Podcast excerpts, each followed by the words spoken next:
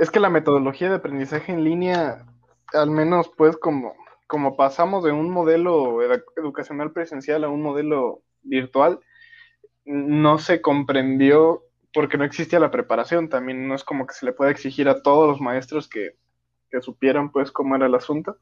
El problema es que a estas alturas ya debería estar adaptado de tal manera, porque ya, ya hubieron dos periodos de, aprendizaje para poder adaptarse. Y, pues parece que no, no se ha modificado la, el esquema. ¿A qué me refiero? Un esquema virtual de aprendizaje, eh, su característica principal es esta mixtura entre la cátedra y la ser autodidacta, en el sentido de que el, tutor, que en realidad se denomina un tutor más que un profesor, lleva de la mano al alumno con cierto material de estudio y resuelve dudas. O sea, ese sería el papel del, del profesor en un aula virtual, porque hace mucho más sencillo el poder eh, tener una interacción con, con, los alumnos, o sea, no se convierte en algo pesado. Porque tú solamente, o sea, podemos pasar horas frente a la pantalla viendo Netflix, viendo YouTube, viendo lo que tú quieras, porque te estás entreteniendo y el objetivo ahí no es el aprendizaje, o sea, no estás haciendo que tu, que tu cabeza se esfuerce por eh, adquirir conocimiento. Y aún así tu cabeza acaba cansada, te duele la cabeza, te duelen los ojos, te quiere estar parando, te estás moviendo todo el tiempo, porque no es fácil estar frente a la pantalla todo el tiempo, tanto tiempo. O hay de dos, o fuerzas a tu cuerpo a que se quede ahí, o, o te mueves, ¿no? Pero ahí la ventaja es que tú tienes el poder de pausar, ¿no? Pauso, me paro, regreso y continúo, ¿no? En cambio, en una clase, ¿no? El esquema se mantiene exactamente igual. No te puedes parar, no puedes hablar, no puedes comer, tienes que estar viendo la pantalla, no puedes estar en el celular. O sea, las reglas son exactamente las mismas y además tienes que estar escuchando un profesor que está dando cátedra, un profesor con el cual no tienes una interacción real. ¿Por qué? Porque en, clase presencial tú puedes decirle al detener la clase para hacerle una pregunta al profesor y en el aula virtual como la, la concentración está tan dispersa, o sea, la, gente en realidad no, no está prestando atención a, al profesor por lo general, es cuando dices, a ver, espérate, ¿no? O sea, como que me vienes y me pones estas reglas, pero, o sea, me levanto malhumorado, no he alcanzado a desayunar, este, quiero comer, quiero estar en el teléfono, porque aquí tengo el teléfono enfrente, en la misma pantalla puedo abrir YouTube mientras estoy viendo, entre comillas, tu clase. Y no, o sea, no, no hay una, un verdadero aprendizaje, no hay una verdadera conexión entre eh, el aprendizaje, el alumno y el profesor, ¿no? O sea, no existe este, este intercambio de ideas. Y se vuelve difícil, la verdad es muy difícil porque eh, sales de una clase virtual para meterte a otra y para meterte a otra y para meterte a otra y está complicado. Luego la otra, que los profesores te dicen es que tienes que tener la pantalla prendida todo el tiempo. ¿Por qué? Si estoy en mi casa es mi derecho a la intimidad, o sea, no estoy en la escuela, no estoy frente a ti, estoy en mi casa. ¿Por qué tengo que abrirte este espacio a mi intimidad simplemente porque estoy en clases? E, este es como un, debate para mí, eh, interno, de, de por qué tenemos que tener las cámaras prendidas todo el tiempo y por qué tú me dices, si estoy en mi casa, si hay algo que quiero que no veas, pues puede que sea en mi cuarto o mi sala o que no veas a mi papá pasar, porque como todo el mundo está en la casa, eh, como todo el mundo está ahí en la, en la casa, eh, todos están conviviendo en un mismo ambiente y pues se convierte en, una mixtura de cosas en, en oficina, en escuela, en guardería, en cocina, sala, comedor, todo en un mismo espacio y luego como aquí en México no estamos acostumbrados a que los espacios de, convivencia sean tan reducidos, bueno, sobre todo, bueno, en, escuelas privadas la gran mayoría tienen casas amplias, conexión a internet estable, buenos equipos de cómputo y todo. Y, y también sucede que si tienes mal internet y no entraste a una clase, falta o, tienes mala conexión a internet o tienes problemas con el micrófono, falta, regaños, malatenciones, así como de, eh, como ahora los videos que, que, salieron pues a lo largo de todo este tiempo de profesores que se pasaban a veces de lanza, también los alumnos se pasan de lanza. había alumnos que, que, como sabían que los maestros no, no podían distinguir o no conocían que podías poner una imagen de fondo, simplemente se tomaban una fotografía como viendo directamente a la cámara o a la pantalla y ahí la dejaban y ellos se iban, ¿no? También hay alumnos que abusan como profesores que abusan porque eh, hay un, caso que sí me llamó mucho la atención, donde un alumno está tomando clases en, la calle porque eh, dice que solamente ahí tiene internet porque tiene que ir a, tomar el internet de otro lado porque en su casa no tiene internet y la maestra le dice, si no estás en tu casa, no estás en mi clase. Y lo manda a la chingada, a pesar de que el alumno estaba haciendo un esfuerzo que dentro del video, del contexto del video, se ve que es evidente que, está tratando de hacer un esfuerzo. Algunos alumnos tratan, no, maestra, es que sí está en la clase, pero tiene problemas en su casa del internet y que la fregada. Y la maestra lo reprobó por eso y lo sacó de clase y pues e, eso está, eso está gacho. Y el sistema virtual, eh, la bondad que debe tener es donde el contacto alumno-profesor es un contacto más agendado, eh, más acotado, mucho más puntual y el tutor o acompañante educativo proporciona los materiales de estudio, así de, a ver, eh, te doy, te mando algunos videos de referencia, lecturas y todo, y nos vemos tal día, por ejemplo, para discutir dudas, o abro un foro de discusión en el cual tú puedes plantear tus preguntas, o si de plano a través de la vía escrita no entendiste, agendamos una videollamada, que para este caso es donde pudieran funcionar las clases programadas y en vez de, dejar tanta tarea por cada clase, porque luego los maestros decían, ah, es que como están en su casita, no tienen nada más que hacer, o sea, no tienen que cocinar, no tienen que cuidar a nadie, no tienen que hacer ejercicio, este, no están frustrados porque están encerrados todo el tiempo, no tienen que ir a comprar nada, este, no tienen que regar plantas, lo que tú quieras, ¿no? Lo que cada quien haga en su espacio de vida propio. Eh, no me interesa, te lleno de tareas para que estés ocupadito y tengas algo en que entretenerte, ¿no? Porque una mente ocupada es una mente que no se, no se complica la vida, ¿no? Y, llegan estos problemas porque la clase debería tener esa función de resolución de dudas previo a que el profesor ya, ya dio todo el material de estudio y no tendría nada de malo. O sea, ok, tengo ocho clases, a ah, las cuales tengo que atender al día, o que generalmente, ¿sí son ocho clases? A ver. Ya ni me acuerdo cuántas clases teníamos. Master? No sé, la verdad. Bueno, supongamos que son seis clases en promedio.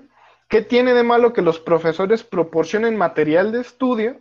O sea, si van a dar cátedra, ok, pues proporcionen un material de estudio, nos reunimos a la hora de la clase, planteamos dudas, si es que existen, si no existen, y aquí sí se ocupa mucha proposición del alumno, de que efectivamente sí plantee sus dudas, sí participe activamente en foros, sí envíe actividades de retención de estudio o de comprensión de, materiales o cosas por el estilo, y no tienen que ser actividades tan pesadas, o sea, pudieran serlo dependiendo la necesidad de, del aprendizaje, pero luego de que te dejan mil y una actividades para aprender una misma cosa y tres tareas por cada materia y tienes entregas límite, o sea, las entregas límite siempre existen, pero el esquema virtual tiene otras bondades y entre comillas desventajas, o sea, es muy adaptable, pero no eso de, de estar sentado en cátedra todo el tiempo, es cansado, la verdad es que es muy cansado. Pretender que el sistema virtual es exactamente que el sistema presencial es un error muy grande. Eh, al principio sí te la valgo como de que los maestros no se adaptaran, pero ahorita fecha, no sé cómo sea, hasta el momento sé que se mantiene de una manera más o menos igual, no sé cómo sea ahorita, si ya los maestros se han adaptado a estos nuevos esquemas de, de no te doy cátedra durante todo el tiempo, sino que te proporciono materiales, vamos, vamos intercalando, pero así más o menos es, y por ende, es que yo me imagino de verdad el estrés de, de, de y de, de, de todo pues la raza que sigue en clases virtuales, de lo pesado que se puede llegar a convertir. He ahí te he dado una especie de introducción de, de, compartir información acerca de cómo es más o menos los, los dos esquemas. Sí, y yo sé de varios, de varios amigos o de varios compañeros que más bien de varios amigos que he escuchado que la están pasando mal y todo eso, o sea, no puedo figurármelo, la verdad. Y me da como curiosidad cómo vivirlo, pero, o sea, a la vez me dan explicaciones similares a, a las que me das. Y digo, ok, creo que no me gustaría experimentarlo, pero a la vez es como quisiera verlo, ¿no? Pero pues sí, está, está cabrón, está cabrón. Sí, e, es complicado. Y, bueno, te lo digo pues porque he transicionado yo entre ambos esquemas de trabajo ahorita en... El de la maestría es justamente así. es un módulo, cada, semana es una unidad y, cada, cada materia es, tiene duración de un mes. Y, y son cuatro unidades por cada materia.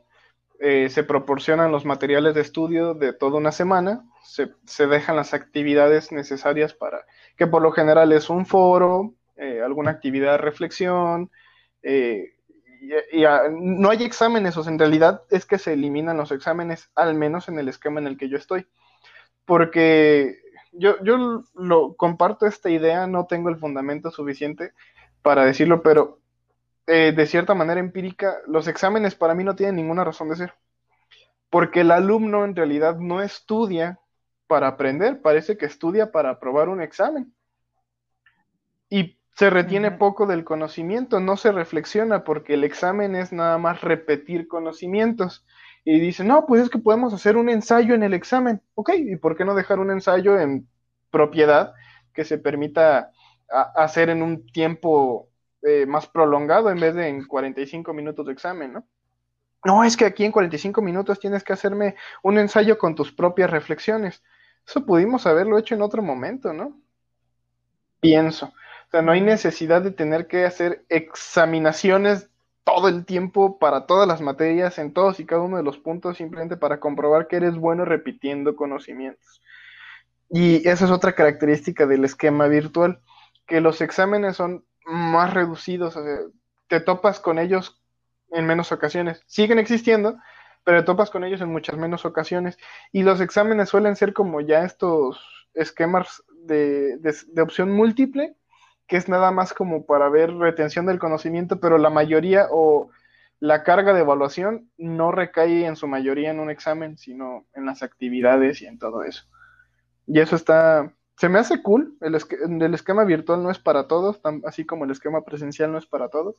Ambos mundos tienen lo bonito de lo suyo, pero el esquema virtual me gusta más por la accesibilidad a la que debería estar destinado, como esta flexibilidad de poder eh, aprender a un ritmo más propio, cosas por el estilo.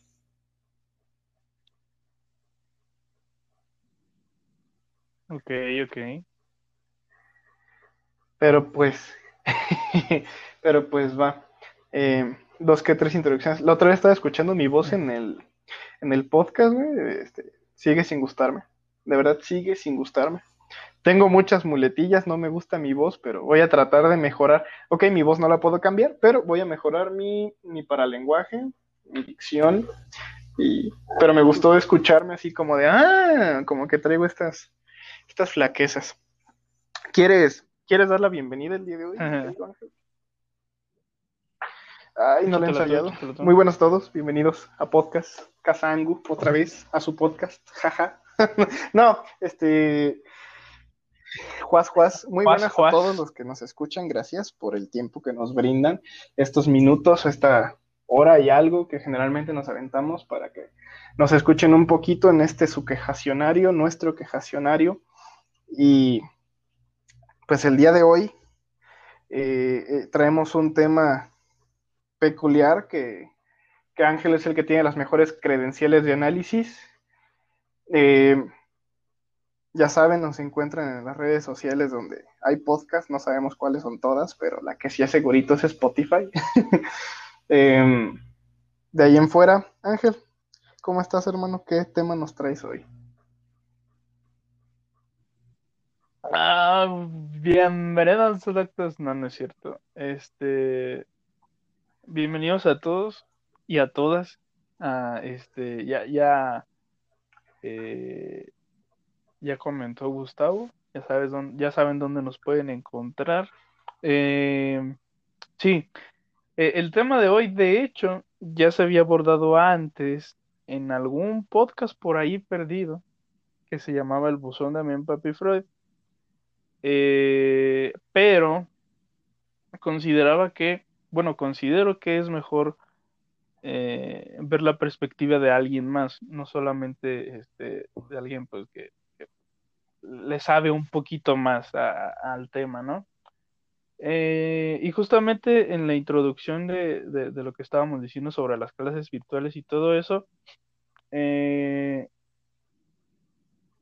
ha sido un factor el hecho de no poder asistir a las clases presenciales y otros más ha sido causante de que eh, tanto adolescentes, adultos, niños y demás generen este tipo de dos cosas que han estado un poquito de moda. ¿A qué me refiero? Han sido abordadas desde, desde lo cómico como para eh, ciertamente evadirlo, que eso es un poco como el chip que, tiene, que tenemos los mexicanos, o sea, abordar algún problema de forma cómica como para aligerarlo y, y también estas, estas dos cosas, que, si bien no son meramente tangibles, pero a como pesan, eh, también han sido abordadas como, eh, les digo, como moda de es que tengo tal y es que tengo tal. Eh, me refiero a ansiedad y depresión. Si no mal recuerdan, los que llevan siguiendo este, este espacio, este quejacionario, si no mal recuerdan, les había propuesto de que empezaran a ver qué es lo que sucedía con estos dos tipos de, padecimientos. Eh, les di incluso como hasta medios tips para, para, que supieran cómo detectarlo tanto en ustedes mismos como en los demás. Eh, pero sí me gustaría como hilarlo. ¿Tú consideras que que sí es cierto que, estos dos tipos de padecimientos se detonaron muchísimo en esto de, las clases virtuales. No hablemos de la pandemia, sino más bien de, las clases virtuales. ¿Tú qué tuviste como la, eh, digamos, como que la experiencia? Mm, bueno, en particular el tema de la depresión, no, porque al menos a mí cuando estudiaba la carrera me gustaba muchísimo estudiar. Estudiar mi licenciatura no me, no me era pesado. Sí me generó, generó un poquillo de ansiedad. pues se acumulaba todo, ¿no? El no poder salir, el no poder hacer nada y todo el tiempo estar frente a la pantalla de la computadora solamente dedicándole a, la escuela. Dirás tú, es que es tu única obligación. Mm, parcialmente verdad. ¿Por qué? Porque cuando estás en casa, pues tienes que cocinar más, cosa que disfruto, o sea, disfruto cocinar. Eh, yo tengo que cuidar a mis perros, tengo que cuidar a mis plantas y son obligaciones que no digo así como de, uff, este, cuánto tiempo le dedico y cuánto me absorben, pero de cierta forma hay otras áreas en la vida que atender, te tienes que bañar, tienes que hacer muchas cosas, ¿no? Y cuando estás en casa, sucede que de repente en casa era donde te olvidabas del mundo de allá afuera. Y resulta que el mundo de allá afuera llega a tu casa a invadir y lo sientes como una invasión a tu tiempo, a tu espacio, a, tu vida, a tu vida tan, tan privada, o sea, generalmente en la casa donde solemos ser más nosotros, es donde nos quitamos todas y cada una de las máscaras y de repente, puta, dejas de salir de tu casa para seguir poniéndote todas y cada una de las máscaras que utilizas y en las facetas y luego, afortunadamente, en, en, en el caso particular, pues nada más estábamos producción y yo aquí, ¿no?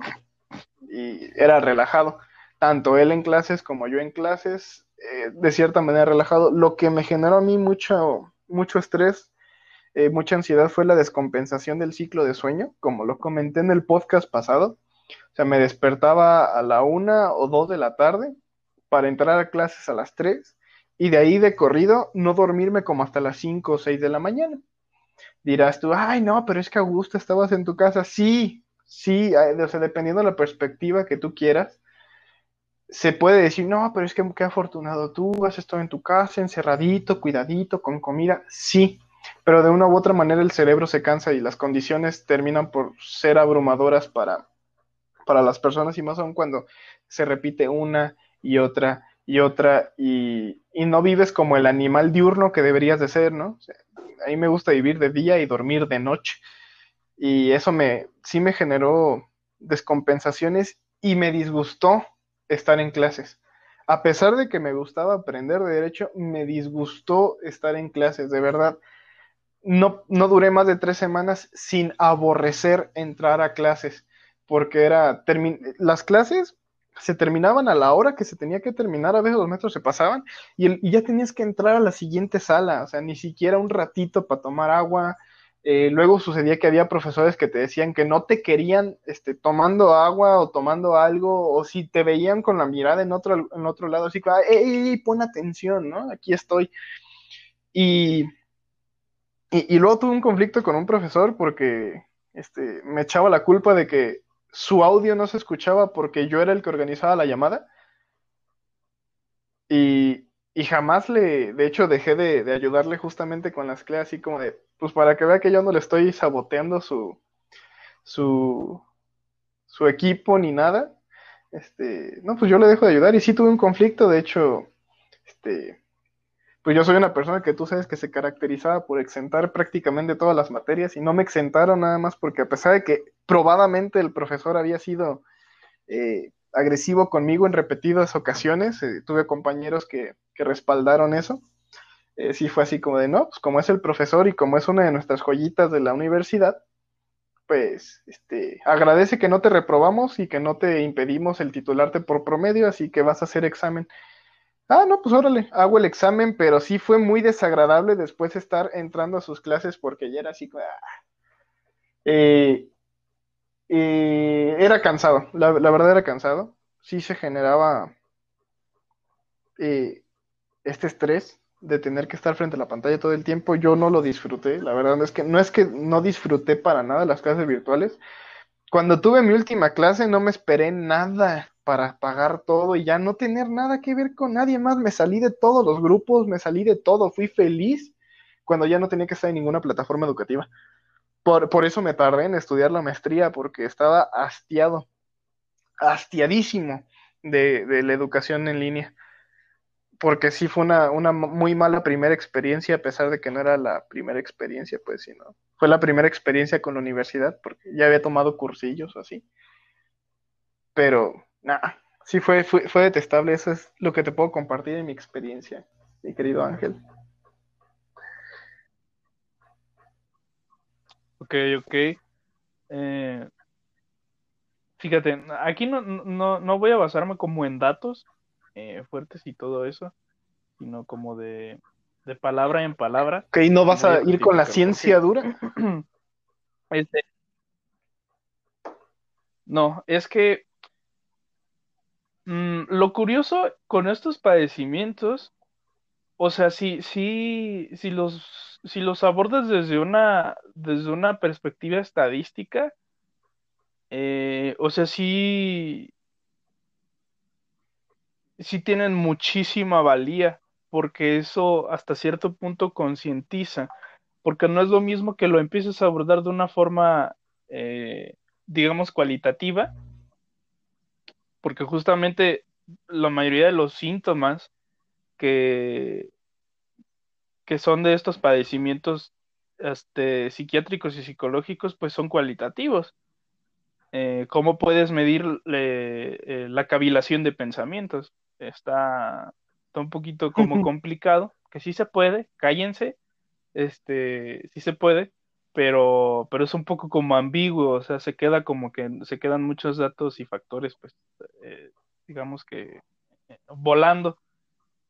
Pero de, entrada quisiera abordarlo como de una forma como cualitativa, como que de entre boca y boca, eh, cómo, se fue como suscitando esto. Eh, ojo, tomo en cuenta lo que está pasando con las clases virtuales como para un ejemplo. Eh, es el primer escalón que vamos a ir abordando hoy y ya después nos vamos hacia otra cosa como más general. pero a lo, que quiero ir es que eh, estábamos diciendo pues al principio del podcast que, o sea, esta, e, incluso esta como cercanía del, del, del maestro con el alumno y todo esto, pues eh, afecta muchísimo, tanto para el aprendizaje como para también como, a un poco como la comodidad. Eh, por ejemplo, he visto mucho eh, que varias personas mencionan que, o sea, sí me gusta mi carrera, no por el hecho de que me haya tocado tomarla por clases virtuales, mi, mi, carrera no indica que me deje de gustar, sino que más bien las clases virtuales hacen que se me desmotive. Y justamente en la, en la depresión sucede esto, hay desmotivación. Y, lo he visto en un chingo de gente. Que es un fenómeno que se repite. Me llama pues muchísimo la atención. Pero, sí, exacto. Y que es justamente lo que para el DCM, que es el manual, eh, que es como la Biblia de los padecimientos psiquiátricos y psicológicos, que para mí eh, en cuestión, digamos, como práctica y tengo mis reservas, sí debería ser utilizado. Eh, ah, algunas cosas, como por ejemplo lo que estábamos diciendo sobre el, el descuido de las horas de sueño. Eh, que tú habías mencionado que pues si un trastorno de sueño es recurrente, sucede varios tipos, sucede varias, varias veces este, en la semana o así, pues ahí sí e incluso en el DSM pues menciona eso, o sea, si tienes un trastorno de sueño o así. Pero eh, es curioso eh, que por la misma moda como hemos abordado este tipo de padecimientos, a veces hasta uno se excusa de que tiene esto, y entre comillas, eh, como para, como para hacerse un poco la víctima, por así decirlo, que es lo que he visto muy comúnmente. No, no mm. pasa nada, provechito. Sorry, le tomé al café. gracias, gracias. Entonces, eh, eso es también algo que me, que me gustaría como, como retomar, pero de entrada, para dar un poco de, como tipo conclusión hacia lo de las clases virtuales, eh, te digo, no tengo los pinches datos si los tenía, cuánto fue que se detonó, pero de entrada sí se detonó muchísimo más, eh, tanto de deserción escolar, ansiedad, depresión y demás por este tipo pues, de situaciones. Y que es curioso que como, como hemos venido diciendo, que es curioso que en la comodidad de tu casa, donde te deberías de sentir como más tranquilo, más, más cómodo, más seguro, eh, mucha gente tuvo deserción escolar. O sea, sé que hay otros factores, pero es muy curioso, muy, muy, muy, muy curioso, que se prestaría como que a un tema de tesis. Ahí se las dejo. Este, pero sí es muy curioso. Es que te tienes que enfrentar a la frustración de no saber cómo lidiar con las cosas y bueno, no quiero usar el término yo de generación de cristal, sino como una, una especie de, de tiempos de cristal. ¿A qué me refiero? De que no toleramos frustración en términos generales. O sea, como pareciera que ya estamos tan poco entrenados. Bueno, es que no, no es un entrenamiento. O, no quisiera verlo de tal manera, más a ver, corrijo, repito nuevamente. No quiero verlo como un adiestramiento, pero sí como un entrenamiento. Así es, es, la expresión correcta. No adiestramiento porque no tenemos que cumplir órdenes a la voz de mando, pero sí entrenamiento de saber resistir estas circunstancias que se salen completamente de aquello que considerábamos normal y como no tenemos en términos sociales esta, esta costumbre de adaptación a condiciones adversas, eh, es más fácil desistir que continuar. Y como ya no se percibe tanto esta presión de que desistas de un grado académico, antes era muy recriminado así que ¡Ah! el que se, el que repitió año, el que se fue a extra, el que, el que se salió de la escuela y ahorita ya es más normal, se le ve sin menos estigma, pues ya hubieron muchas personas que dijeron, pues me salgo, ya cuando las cosas estén normal, un regreso. No fue así como de, ah, ya dejo la escuela para siempre y chingue su madre. Habrá quien sí. Pero. Pero sí es complicado. Y más cuando, cuando las condiciones no cambiaban o cuando las condiciones no eran tan favorables para mantenerte en ese sistema eh, educativo. Tan, tan. Sí es difícil, ojo, no es imposible, pero sí es complicado y necesita adaptaciones. O sea, la educación eh, la educación en, la, en aula es de las cosas que pocas actualizaciones ha tenido a lo largo de los años desde que empezaron a existir las escuelas. O sea, que era así de un chingo de gente alineada, sentadita en bancos, viendo a una misma persona hablar sobre un tema y ya, y repetir y hacer exámenes y eso durante toda tu vida, como si fuera un trabajo de obreros, ¿no? O sea, son como, como constructoras de obreros para futuras empresas. Y así es como la educación se ve. Eh, y ahorita nos topamos con esta idea de que, no, pues es que nos vamos a ir virtuales, pero haciendo exactamente lo mismo. Y hacer exactamente lo mismo por tanto tiempo, cuando ya está probado que no funciona, los alumnos ni siquiera prestan atención, eh, el aprendizaje es menos, menos receptivo, se aprende menos. Eh, hay, hay, cosas que cambiar, pero también la, como no estamos acostumbrados al diálogo con las autoridades educativas, es decir, se hace lo que el profesor dice y ya, y el profesor manda y ordena, dirección manda y ordena, la escuela manda y ordena, y lo que opina el alumno no importa, y luego el alumno se trata de escudar, es que yo te mantengo, es que yo te pago, por mí comes, cabrón, o cabrona, quien tú quieras, ¿no? O sea, tampoco es cierto, y como no existe esta parte de diálogo entre alumno-profesor, porque así como, yo soy el maestro, ¿no? Yo mando y que te valga madres y no me interesa lo que digas. En vez de, mejorar el, como no existen pues asientos de mejora, no hay ningún proceso de mejora para adaptar estas nuevas eh, circunstancias a, a, un punto donde todos les vaya mejor, ¿no? Porque inclusive yo escuchaba que a los maestros se les hacía más difícil tener que hacer las, las clases en línea.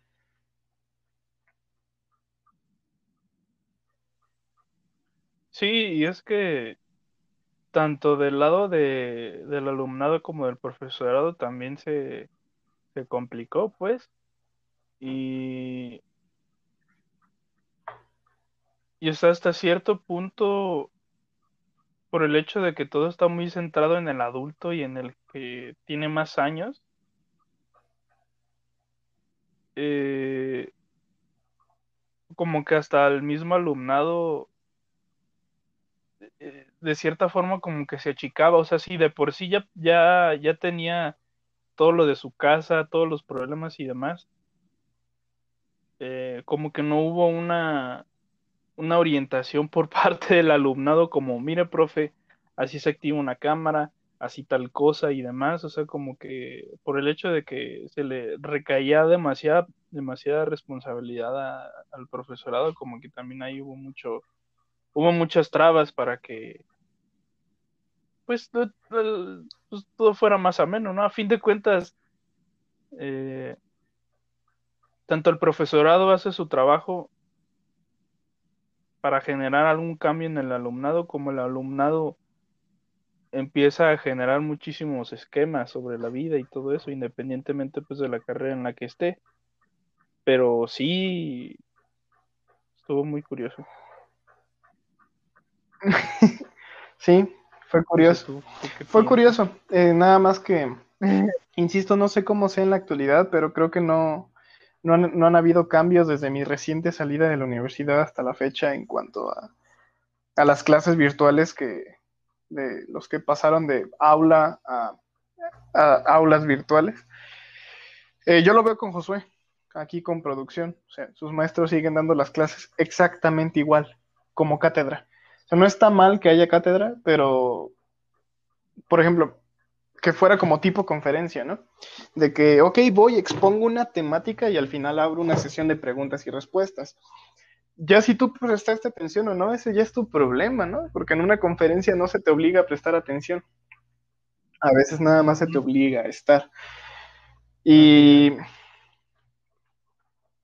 y bueno, como como, la ansiedad y la depresión han sido tan comunes, hay muchos factores, ¿no? Que no creo que sea solamente la, este, esta transición a una nueva etapa educativa virtual lo que haya detonado e, el aumento de índices en depresión y ansiedad.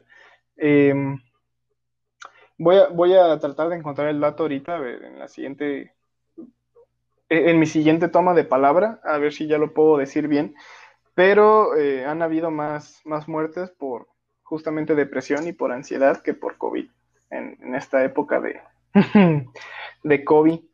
Eh, si no mal recuerdo, ese dato es correcto. Ahorita voy a, voy a tratar de verificarlo antes de tomar nuevamente la palabra. Pero son tantas las condiciones que confluyen para que se despierte en una persona un trastorno de depresión o uno de ansiedad, que, también te sometes a, otro tipo de, de, de elementos. Por ejemplo, si tú abres Instagram, inmediatamente lo que vas a ver son miles de imágenes de personas haciendo cosas chingoncísimas, ¿no?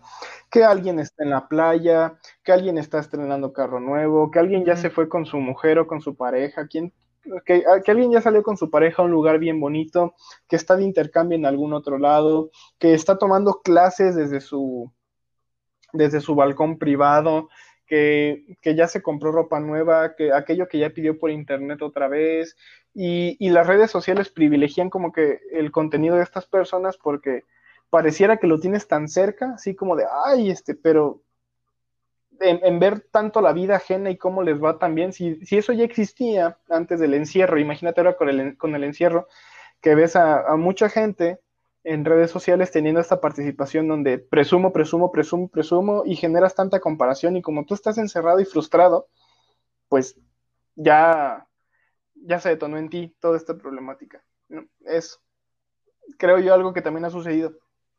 Eh, no tengo los, datos duros, ahorita los voy a buscar, insisto, pero saliéndonos de este tema de solamente las clases virtuales despiertan este tipo de circunstancias, simplemente se vino a, a demostrar lo obvio, lo que ya estaba sucediendo, porque como ya todo el mundo está bajo la lupa de, del Internet, e-, es más fácil darnos cuenta de muchas, de, muchas circunstancias o de, la queja. Yo recuerdo que me ponía a ver las historias cuando usaba las redes sociales de varios de mis contactos y muchos de ellos era así como tomando foto a la pantalla y poniendo mensajes y otra vez con este pendejo, ¿no? Otra vez esta pinche maestra. Y sucedía. Y, seguías viendo las historias y era eso una y otra vez, comparación tras comparación tras comparación, pero de repente te topabas con la historia de, hola amigos, simplemente para enseñarles que estoy aquí de vacaciones en Dubai, ¿no? Está muy bonita esta alberca. Y, genera frustración.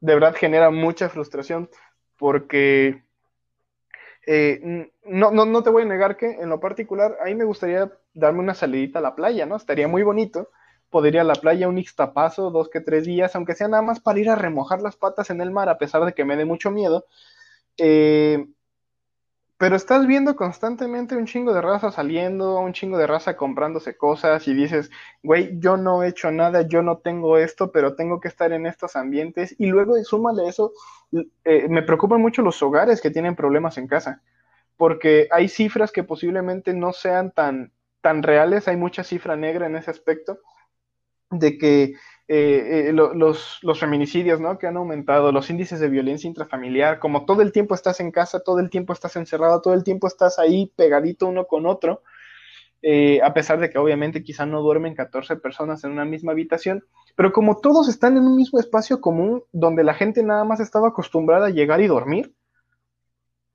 en términos amplios de población, pues cómo no se van a detonar todos estos problemas de ansiedad y depresión y como ahora todo se cura con pastillas mágicas y eso, pues creo que hasta el momento no han salido esas pastillas mágicas para, para aliviar este problema, ¿no? Y, es nada más como de échale ganas y todo va a salir bien y adelante, o sea, no se trata solamente de echarle ganas, sino como de crear algunos otros tipos de, mecanismos que pudieran eh, llevar a, a, unas redes de apoyo, autoconocimiento y autoestima, ¿no? Porque también eso eso genera esta, esta problemática que estamos tratando de, analizar o de quejarnos, que es la ansiedad y la depresión.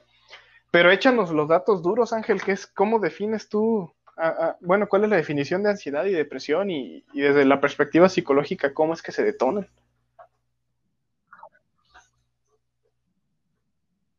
A ver, ahí te va. Este, de entrada, hay varios trastornos depresivos, depresivos, no únicamente hay, hay uno como tal, asimismo como trastornos de ansiedad. Ah, pero, de entrada, de entrada, de entrada, ¿qué pitos es un trastorno? ¿Qué vergas es un trastorno? A ver. Aquello que se suele ¿Tú cómo definirías a un trastorno? O de aquello que es común.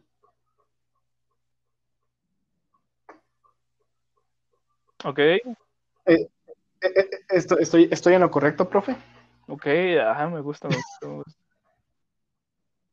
Ah, ok, valiendo madre. Este, fíjate que no sé. A ver, si no mal recuerdo, creo que un trastorno es, digamos que, en, términos, digamos, como, como generales, por así decirlo, pero me gustó muchísimo tu definición. Eh, un trastorno es un conjunto de síntomas y signos eh, que se hacen como de, que se manifiestan de forma recurrente. Eh, y sí, la mayoría de estos signos y síntomas tienden a ser muy diferentes a como tú llevabas tu vida cotidiana, ¿no? Por ejemplo,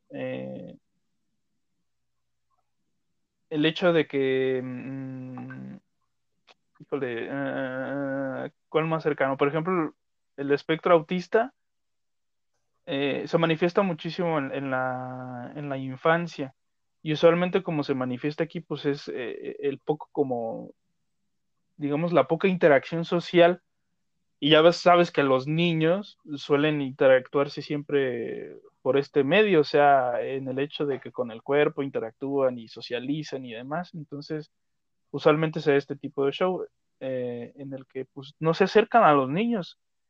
Eh, les cuesta trabajo. Tal vez en su, en su cerebro sí, eh, más bien como que en su, no sé, en su pensamiento sí quisieran porque ven a los demás que sucede, pero realmente su cerebro no les da para más. Pero bueno, eso es un trastorno, ¿ok? Eh, de entrada, eh, de entrada tenemos, como decía Cantifles, tenemos lo primero y tenemos lo segundo, que son los síntomas y signos. Y les vuelvo a comentar, hay varios tipos de trastornos, tanto depresivos como de ansiedad. Ahora bien, déjenme, ando buscando la página. Eh,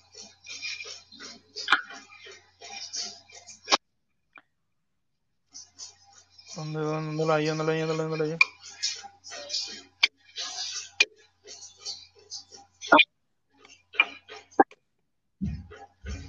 Ay, güey. Espérenme, espérenme. Lo bueno es que podemos editar, pero aún así le decimos a la gente, espérenme, por favor.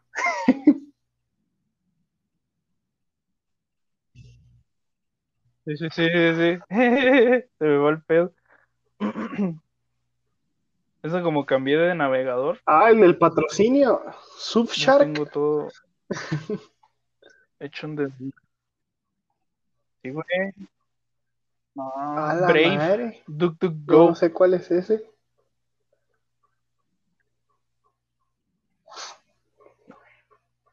Uf. Te lo recomiendo. Pero pues en lo que buscas. Nada de anuncios, nada de nada. Sí, sí, sí.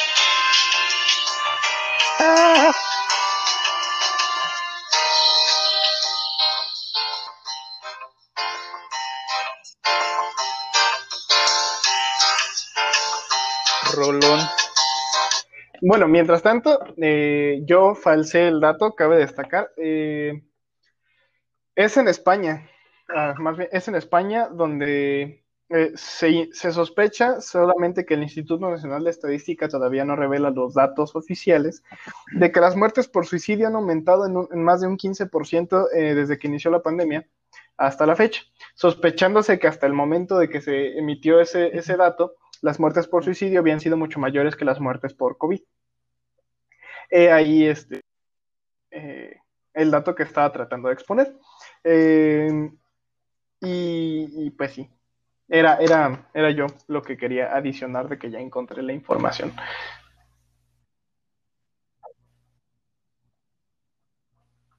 Sí, igual yo también ya acá. Pero sí, justamente, por ejemplo, ah, maldita sea, es que los datos los tengo muy, muy vagos.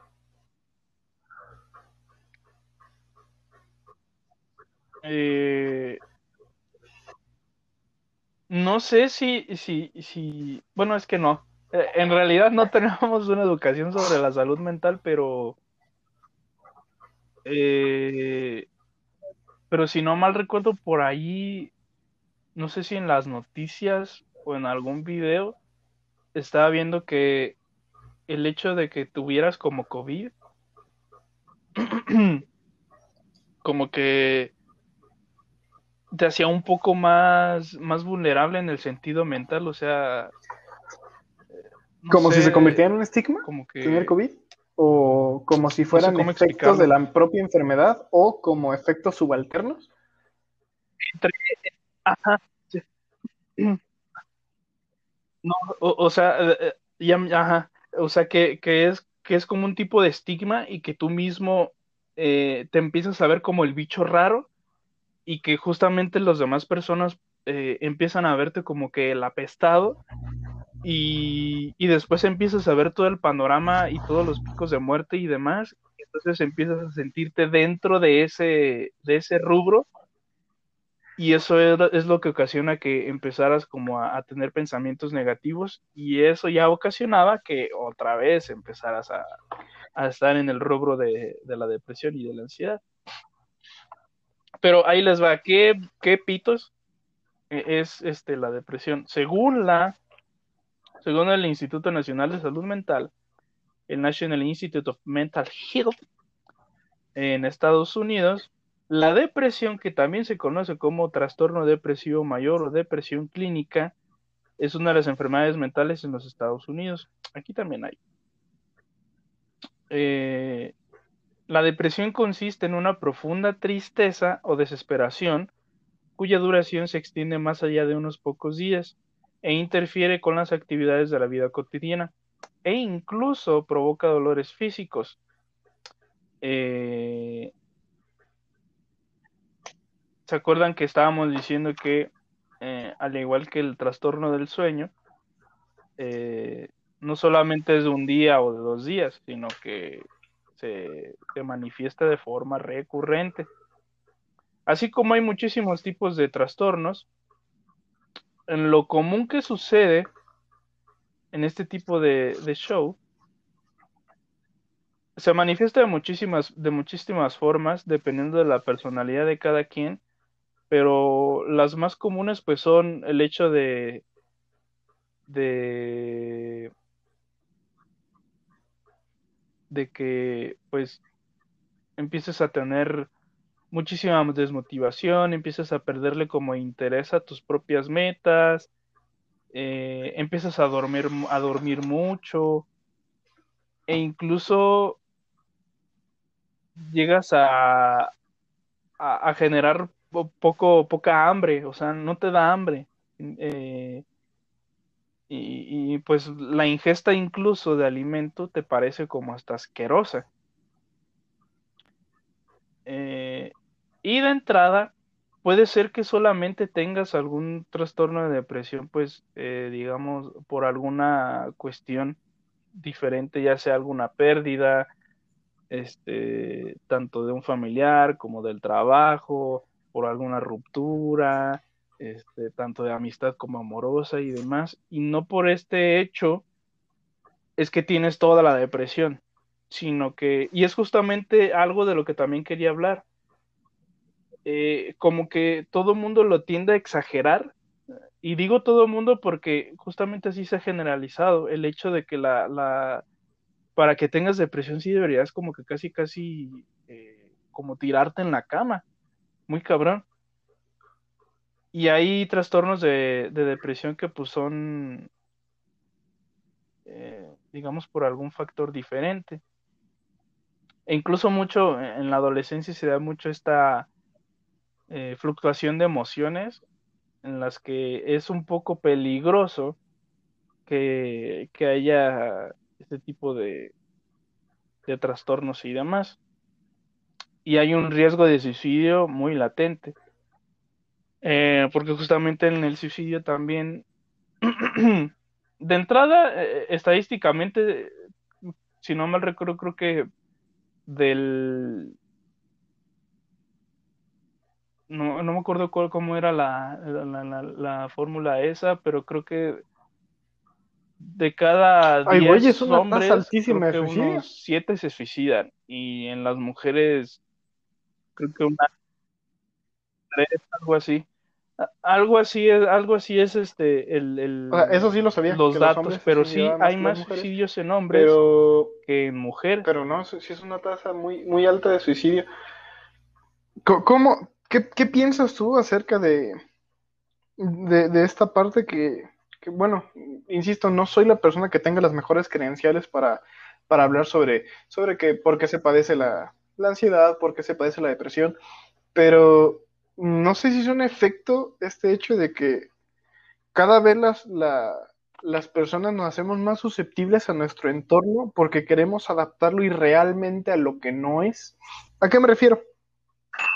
Em, el ser humano siempre ha buscado transformar su entorno y adaptar las condiciones de manera tal que se le sean favorables y no exista adversidad alguna o disminuir las, las condiciones adversas para que perpetúe su existencia.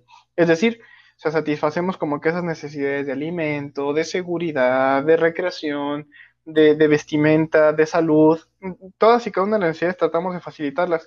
Por ejemplo, imagina tú que mañana hay un apocalipsis zombie.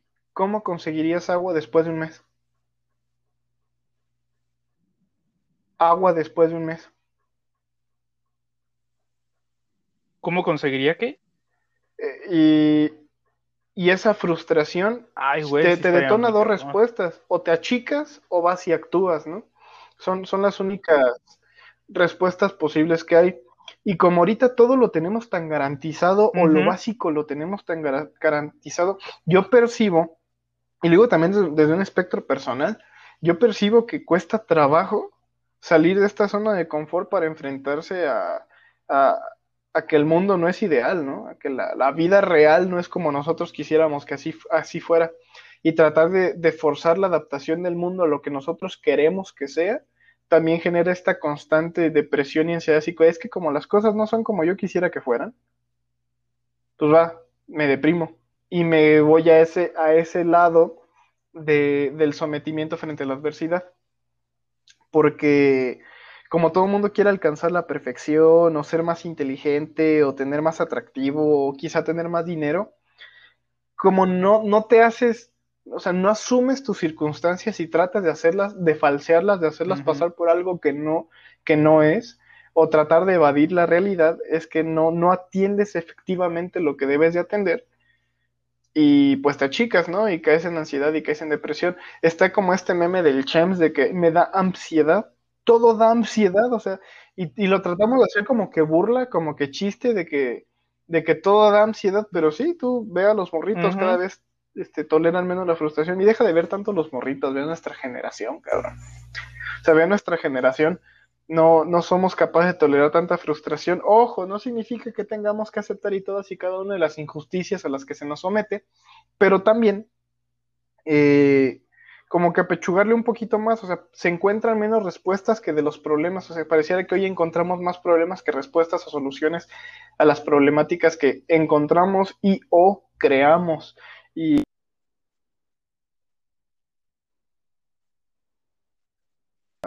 o de, charlar acerca de, depresión y ansiedad, porque luego como que van de la mano una de la otra, ¿no?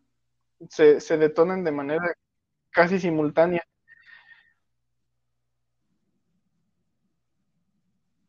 Sí, de hecho. Sí, de hecho, son padecimientos que, que, que sí, son como un efecto dominó. O sea, si se empieza a caer un poco eh, la ficha de la ansiedad, va que vuela la de la depresión. Y es que eh, se confunde mucho a la angustia con la depresión. perdón, con la ansiedad. Y es que son cuestiones muy diferentes. Eh, ¿A qué me refiero? Por ejemplo, la angustia parte de desde el pensamiento, desde el inconsciente, pues desde todos los pensamientos que están ahí encapsulados. Por eso se dice que, que luego a veces uno tiene una angustia, una angustia flotante, o sea, como que siempre está ahí. Y la angustia se manifiesta mucho con eh, eh, predisponerse negativamente a las cosas. Eh, por ejemplo, uy, no, si salgo, se me va a ponchar la llanta del coche. Uno, si salgo, voy a chocar. Uno, si salgo, se me va a dejar venir el perro de mi vecina.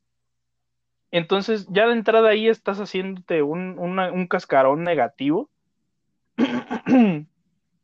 Entonces, eh, de cierta forma como que empiezas a generar todo. Es segunda pubertad. Y empiezas a construir todo como para que cosas malas te... Perdón, como que para que cosas malas sucedan.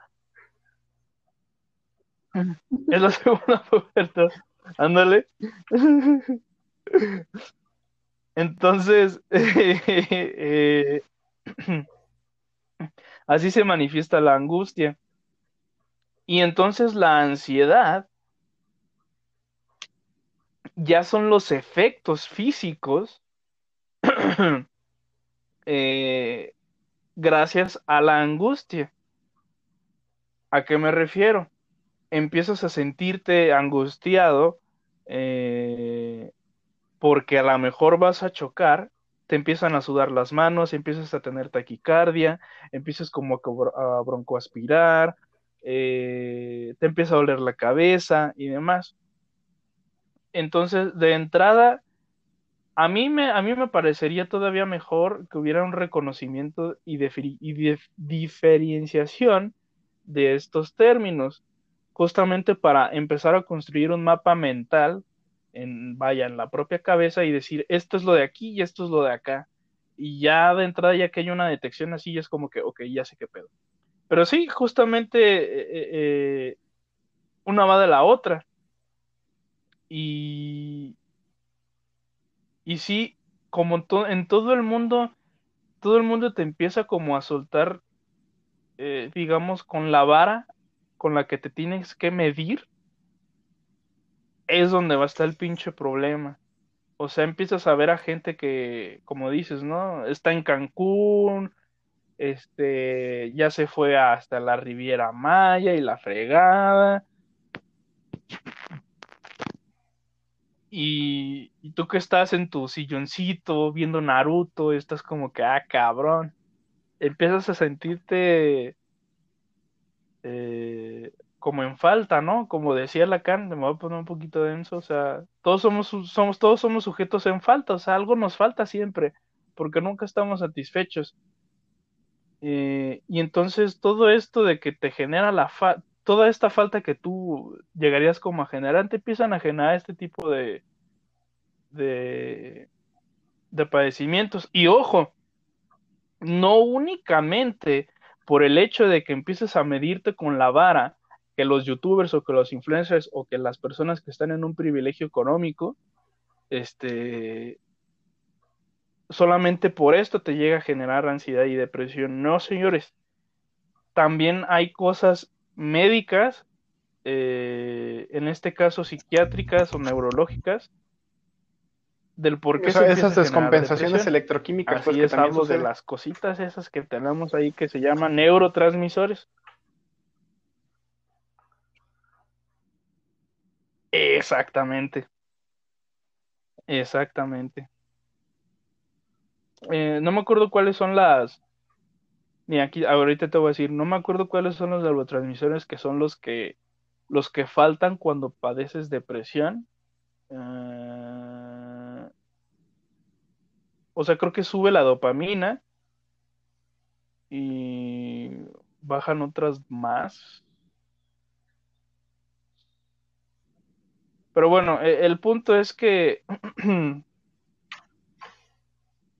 no, la dopamina es la que la que baja cuando padeces depresión. Igual va a haber gente que me podrá corregir. No, pues no sé. Tanto la dopamina, la noradrenalina, si no mal recuerdo. Y demás. El chiste es que su cabeza es como...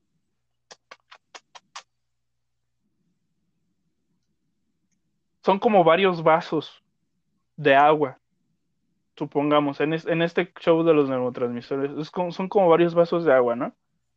Hay una jarra enorme este, que tiene, digamos, e, este líquido.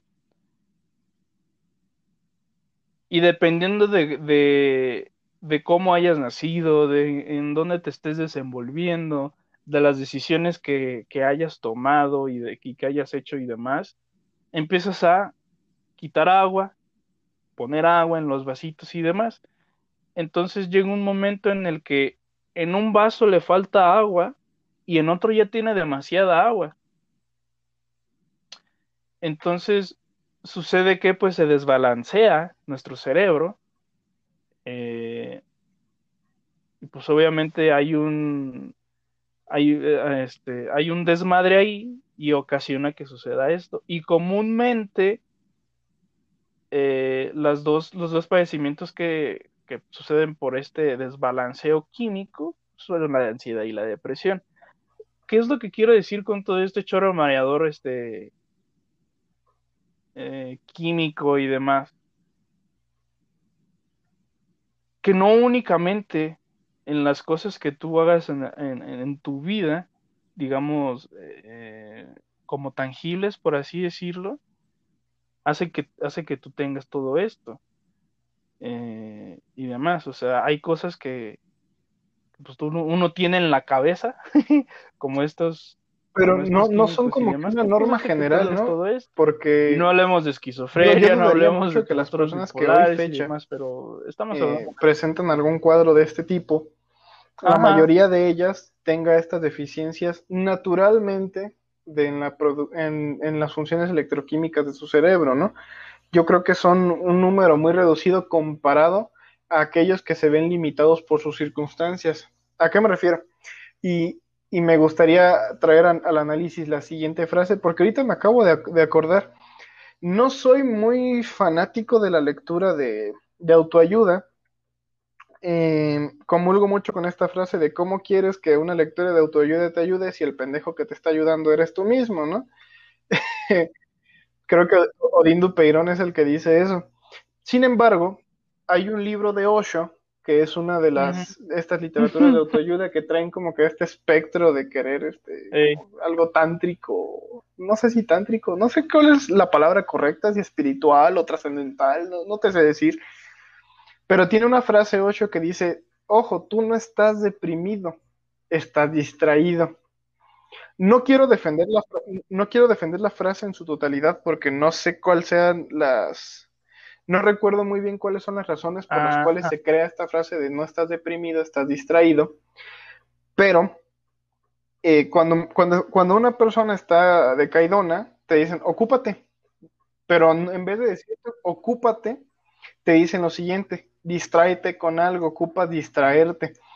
Y, y hay como, para mí, para poder atender estos problemas, creo que existe como esta, esta ligera desviación de la atención hacia donde debería de estar, donde la gente, la gente deprimida, la gente que está decaída, la gente que está ansiosa, no busca ocuparse del problema, sino distraerse del problema. Sucede que cuando, cuando traes alguna, alguna preocupación, algo como es tan fácil acceder, acceder a medios de, entretenimiento, que es donde se crea para mí el círculo vicioso de que perpetúen este, estos, estos problemas, estas dificultades, es que, ok, me decaigo, me meto a redes sociales, veo cosas que me hacen decaerme más, los dejo y me vuelvo a decaer más y continúo en esta bajada porque simplemente me estoy distrayendo y no estoy ocupándome de mí y de hacer lo que podría, podría realizar para superar esta problemática. Em, como hacer más ejercicio, cuidar la alimentación, eh, encontrar un hobby desarrollarme en esto. Eh, salir un poquito, quizá, quizá no me vaya en, transporte público y conviva con muchas personas, pero salir a un parquecito cercano, caminar 20 minutos al día, eh, ponerme a hacer origami, ponerme a leer, lo que tú quieras, pero no con el objeto de distraerte de tu problemática, sino como de ser consciente de esta y superarla a través de ciertas ocupaciones reales, no distracciones. Y, y el problema que yo percibo es que muchas personas te recomiendan distraerte. Es decir, que te pongas a ver una película, no con el fin de aprenderle algo, sino con el fin de no estar pensando en tu problema, pero adentro de uno sigue esa frustración. Te lo digo por experiencia propia que yo suelo ser muy negativo a la hora de pensar las cosas, sobre todo cuando hubo algún factor en el cual te decaes, ¿no?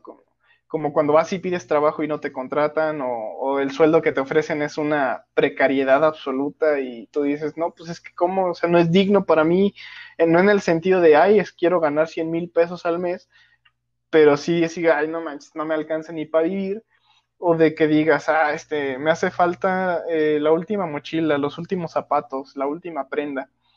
Eh, como que te empiezas a distraer viendo otras cosas o, comparando tu vida, tu existencia con la de otros, en vez de ocuparte efectivamente con lo tuyo, de repente decir, pues es que a mí me gusta, me gustaría aprender a tocar guitarra y tengo una guitarra ahí arrumbada por años que nunca he agarrado, pero como cuesta trabajo, o sea, insisto, mmm, la actualidad pareciera que es de, gente que no está acostumbrada a esforzarse ni un poquito por alcanzar algo, no por el hecho de dejar la depresión, sino por el hecho real de hacer algo que te guste, que eventualmente te llevará a que dejes esta problemática que, estás arrastrando, ¿no? Al menos es lo que, como lo alcanzo a percibir de una, de una vía de salida a, estas circunstancias, porque no sé tú qué tanto comulgues con esta frase de no estás deprimido, estás distraído. Se me hace una forma reduccionista en lo absurdo, pero, pero si le, si te pones a rascarle ah. A la frase y te pones a desarrollarla, que al menos así como yo traté de desarrollarla, sí tiene sentido la frase, pero la frase por sí misma en un tono reduccionista es absurda.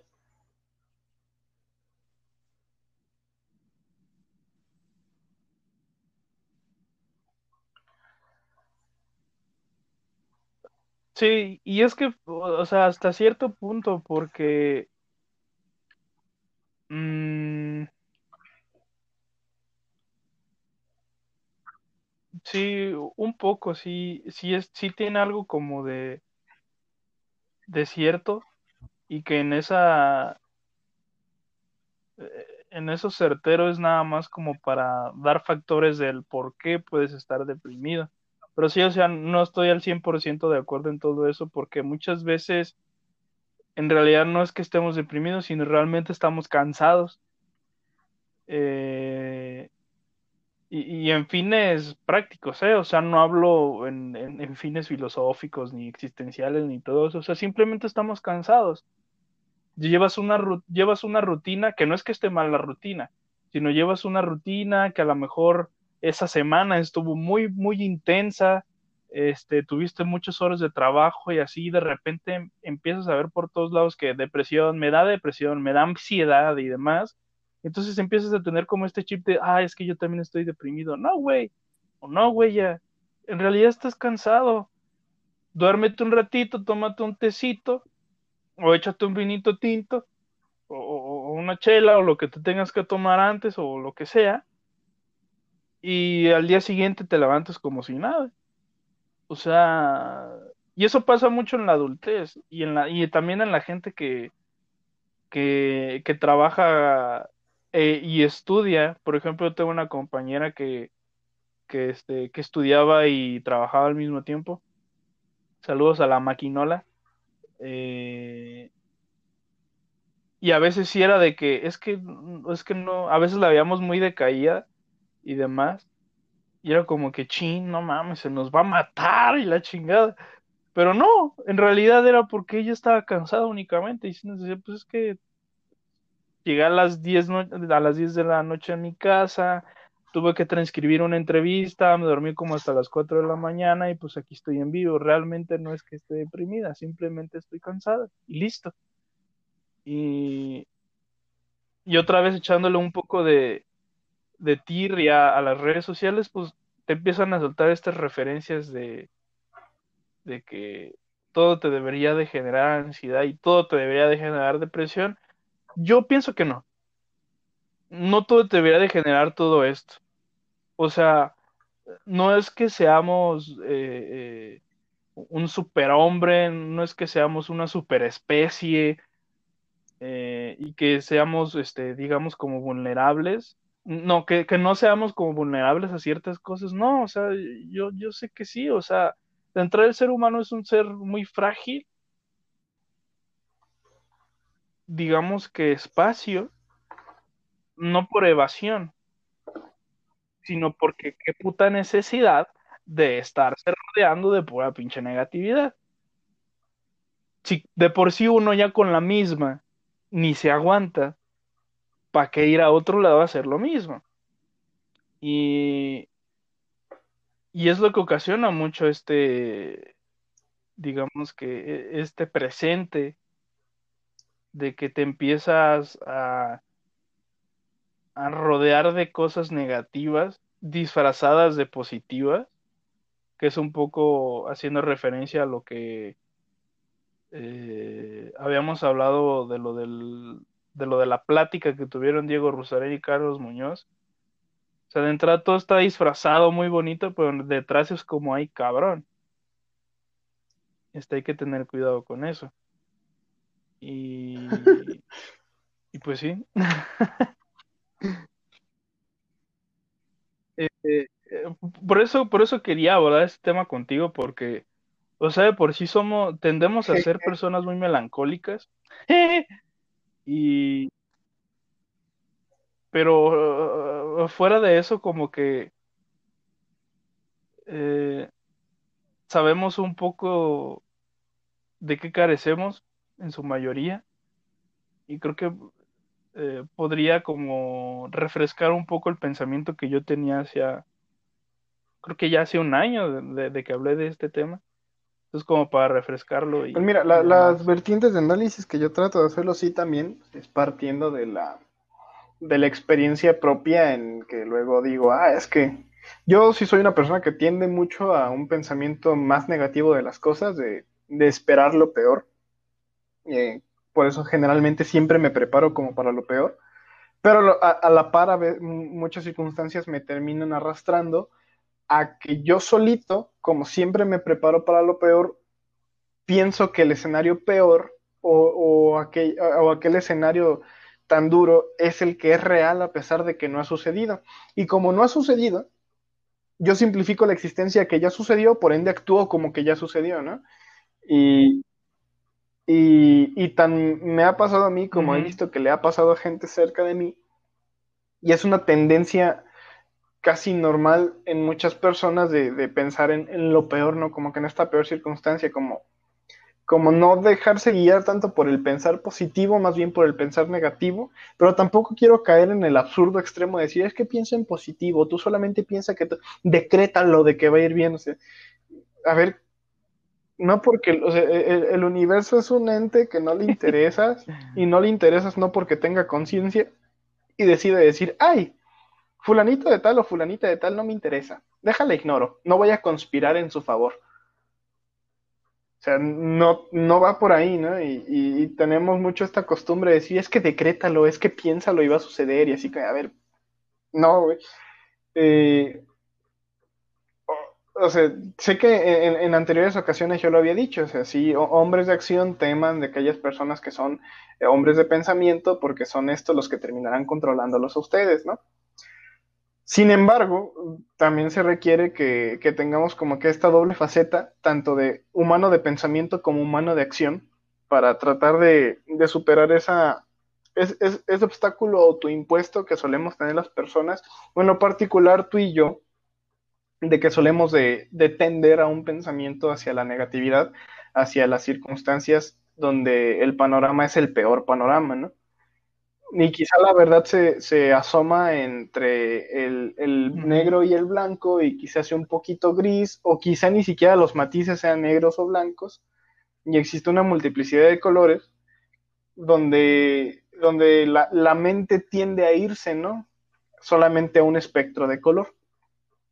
Y, y, trato de verlo de, esta manera, ¿no? De, de justamente no distraerme, sino de ocuparme en aquello que, que sí, me decae porque eh, es como este proceso de hacerte consciente de que lo que está sucediendo te está llevando a un punto en el que no te sientes cómodo, te sientes arrastrado y es así como de, a ver, a ver, a ver, como aprender a autofrenar esa, esa línea de pensamiento o esa bajada que traes en tu cabeza, de donde empiezas por, por una idea que quizá es solamente es una tendencia tuya, después pasarte a hacer pura chaqueta mental de, de que todo va a ir mal, de que nadie te quiere, de que todo el mundo te odia, de que ya no le tienes que hablar a nadie, ya no tienes que hacer nada, este, cierra tus redes sociales, desaparece y si puedes, suicídate, ¿no? Pero nada más no te suicidas porque te da un chingo de miedo morirte.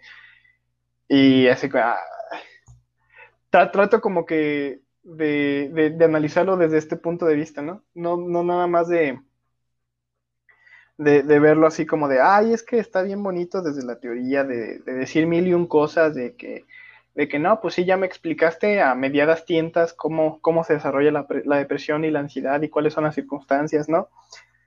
Pero, ah, ¿cómo decirlo y cómo expresarlo de una manera que se escuche coherente y conclusiva?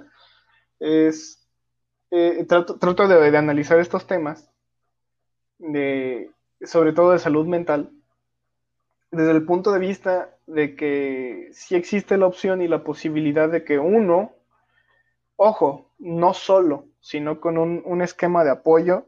O sea, y yo lo, lo, digo mucho en las personas porque somos entes sociales. Cuando tienes un, un, un círculo de apoyo que te ayuda mucho como que a, sentarte tus pies otra vez en el suelo y sí a asumir que la realidad no es como tú quieres y jamás lo va a ser como uno quiere. Eh, pero este círculo de apoyo te ayuda a muchas cosas, entre ellas como a autoconocerte y a decir, a ver, o sea, sí traigo una tendencia a pensar de esta manera, sí traigo una tendencia a actuar de esta manera. Yo ubico en qué momento es que empiezan a hacer esto, ¿no?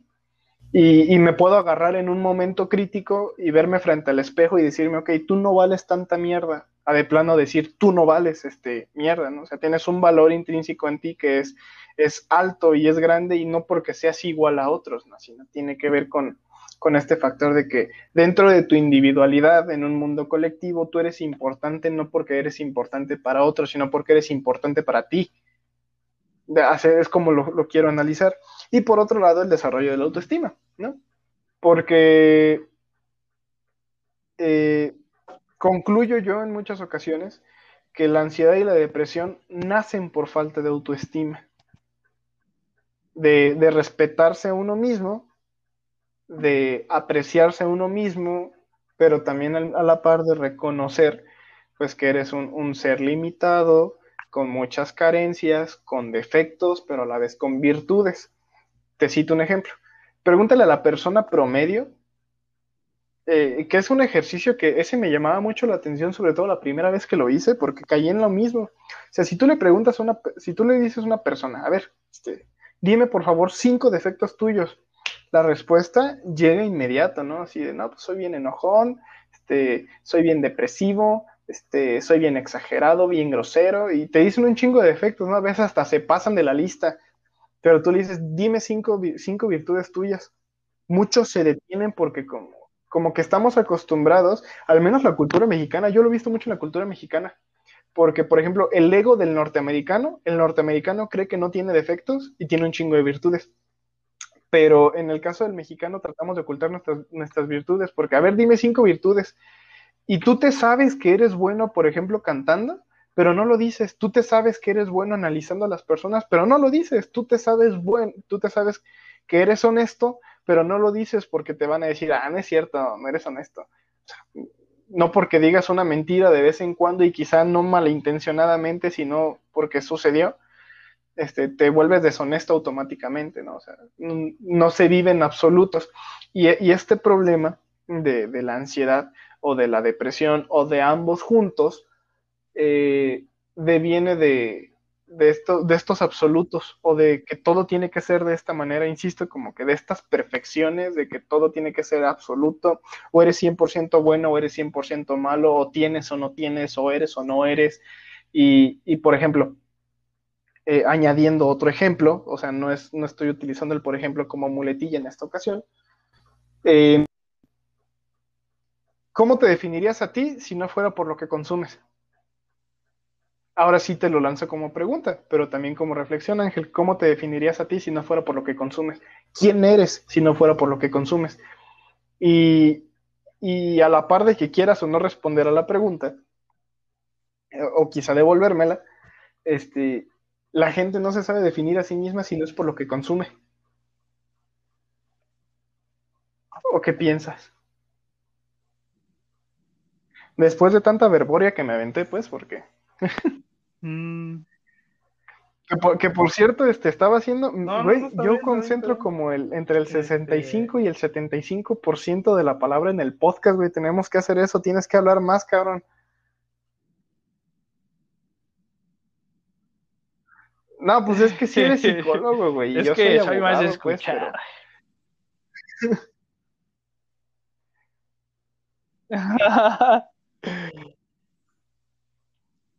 Mira, ya sacaré mi lado, este, mi lado dimiretero y diretero.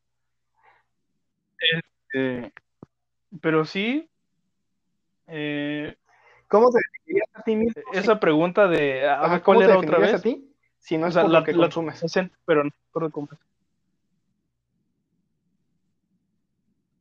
¿En serio? Ah, pues si no fuera por eso, la verdad no sabría cómo definirme. Este, al menos ahora, al menos ahora. ¿Y, si eh, fuera por lo que consumes, cómo te definirías?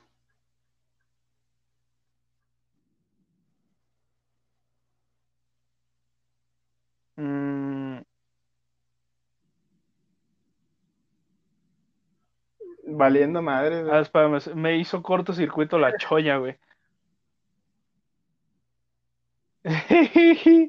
las horas de sueño, las horas de sueño. Mm, a ver, en la primera, eh, eh, ¿cómo me definiría si no fuera por lo que consumo? Sí, si quieres te regreso un poquito. O sea, mm. yo, yo basaba mi argumento en que esta carencia de autoestima y de autoconocimiento nos lleva a que, a que perdure o, o se amplíen estos efectos de ansiedad y depresión. Y como la gente carece, carecemos mucho de autoconocimiento y de autoestima. Sí, sí, sí. No sabemos ni cómo definirnos si no es por lo que consumimos o si no es por aquello que tratamos de aparentar.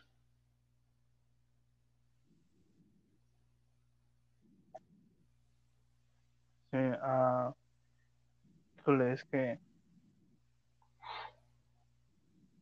no tengo este, la punta de la lengua. Nunca puse fecha, pero si quiere. ¿Era para hoy? Eh, Eh, yo me definiría como, o sea, de entrada, mm, como un chavo de 23 años que Es que, es que no tiene nada de malo que sea poética, porque la definición respuesta es muy poética. No puede ser una definición de cartón, o sea, no es algo que vas a encontrar en, un bote de leche. O sea, no es como que vayamos a decir, es que Ángel Cázares es 5% creativo, 10% melancólico, 7%, o sea, no, no, güey, o sea, sí puede ser tan, porque va a haber quien te cuestione, ¿en serio tener, ser un chavo y tener 23 años, eso te define de verdad? Así como de, a ver, güey, pues es parte de lo que soy, ¿no? O sea,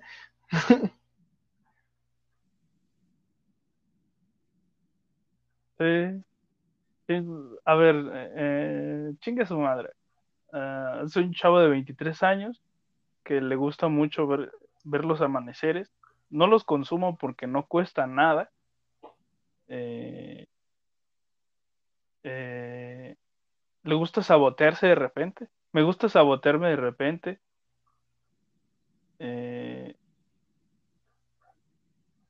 Hijo único, que, añoró muchísimo tiempo un hermano o hermana.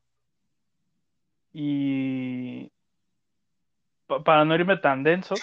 Y no traes machete. Vi el camino denso y dije, aquí me voy a ir, pero no, este, no son, no.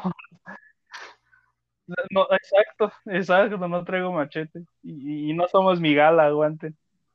Eh, y pues ya, yo creo que sería eso. Eh, como para fines prácticos de responder la pregunta, para no irme más extendido. Creo que eso sería me definirá como un chico de 23 años que le gusta ver los amaneceres, los atardeceres. Eh, a veces feliz, a veces triste, en su mayoría positivo. De entrada. Muy chillón, soy muy chillón. Lloro por todo, tanto de felicidad como de alegría. Y yo creo que eso eh, eh, me ayuda mucho a, a contemplar todo lo de lo mío y lo de mi alrededor. Creo que eso me, me definía. No, pues, es que, o sea, no, no, no, era tanto. Oye, ya, ya salí de terapia, cabrón, aguanta. Sino como tratar de demostrar las conclusiones a las que llego, ¿no? No, yo sé que no. si yo también tuviera que, definirme a mí, se lo haría de una manera muy similar, tratando de hacerlo de, en un esquema poético, más reflexivo, más trascendental, porque son características mías, ¿no? y, más o menos me, puedo dar a entender quién soy sin lo que consumo, a pesar de que sí consumo cosas. Y va a haber quien te diga, es que cuando tú le preguntes quién eres, es que soy otaku. Inmediatamente ya sabes qué es lo que consume. O, quién eres, no, es que soy metalero. No, es que, es que soy believer. Exacto. no sé si todavía existen los believers, pero pero muchas personas, este, yo fui believer de Closet, hay dos que tres canciones que me gustan. Pues de Closet, de, pero ahí andan. Sí, o sea, eh, por ejemplo, la de, la de, la de You Should Go and Love Yourself, no sé cómo se llama.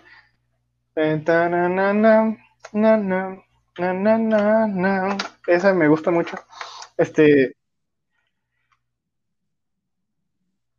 Fíjate que yo no sabía quién era One Direction hasta muchos años después. Yo fui Direction de canciones que me gustaban. La de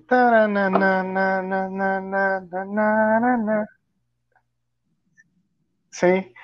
Eh, y no se escucha mal, ¿no? Y no tiene nada de malo. No, no soy Direction, pero hay muchas personas que se autoidentifican así. O sea, tú métete al perfil de alguien, ¿no? Y, ves la lista así como de, este, a ver, vamos, vámonos así como de, este, eh, fan de, Marvel.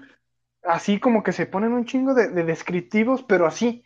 O sea, fan de Marvel, este, metalero, eh, artista abstracto, ¿no? Es lo que tú quieras, ¿no? Y se ponen un chingo de, características que se definen por lo que consumen, no por lo que son en su profundidad, ¿no? Y, eso es a lo que me refería, con esta falta de autoconocimiento y de autoestima porque como hay mucho, mucha carencia de esto, eh, es imposible para muchas personas,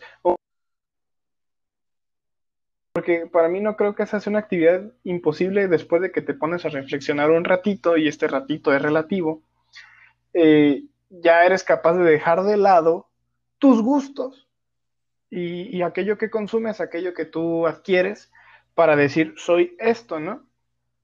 O sea, obviamente este, tus, tus gustos son una extensión de lo que eres, pero no en el sentido de que sean tus gustos quienes te dominen, sino que son, eres tú quien domina tus gustos. o sea, no tiene nada de malo que te guste eh, el anime y que tú te consideres como parte de esta tribu urbana otaku, pero eso no te define al 100%.